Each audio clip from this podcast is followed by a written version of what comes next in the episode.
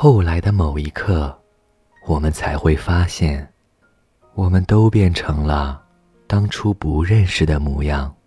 不知道是从哪个岔路口开始，你向左，我向右，然后越走越远，直到再。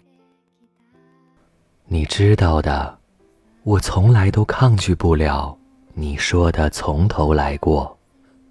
所以这一次，你不用说，我也就不用回头。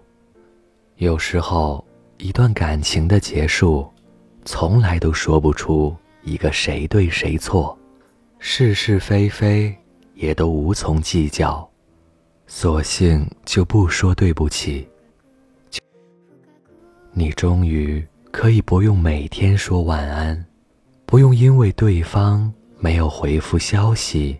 而感到焦虑，不用拿自己的时间去迁就对方，你可以痛痛快快的哭一场，然后沉沉的睡去，第二天睡到自然醒，也不用忙着看看有没有对方的消息，然后试探着说。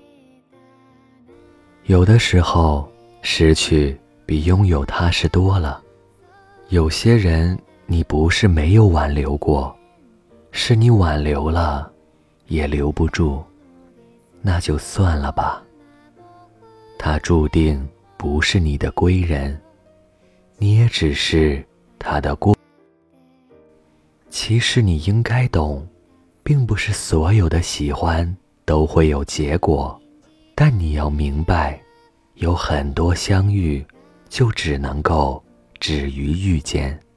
最折磨、最无奈的等待，莫过于你知道他不会回来，却还是断不了最后一点念想。所以啊，既然他都已经是过去式了，你也就不要再想着回头，回不到当初你所经历的，好的、坏的都没有办法删除。你不是他的唯一，他也并非是你的专属，总有一个人会替代你在他身边的位置，嬉笑怒骂，都像你熟悉的那样，也会有一个人提醒他，不要经常熬夜，不要每天都抱着手机玩，不要在饿的时候总吃一些垃圾食品。不要过马路的时候还挂着耳机听歌，不要下雨的时候忘记带伞，也不要在冬天喝冰冷的饮料。更不要忘记要好好照顾自己。只是那个人不会是你了，也不再会是。我知道，你要用很多的力气才能够忍住说。我想你了，我知道每个夜里，你都有无数个软弱的时刻，但亲爱的，别去打扰他了，也请你放过自己吧。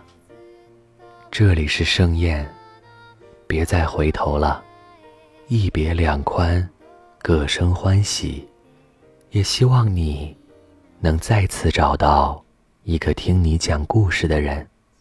好吗？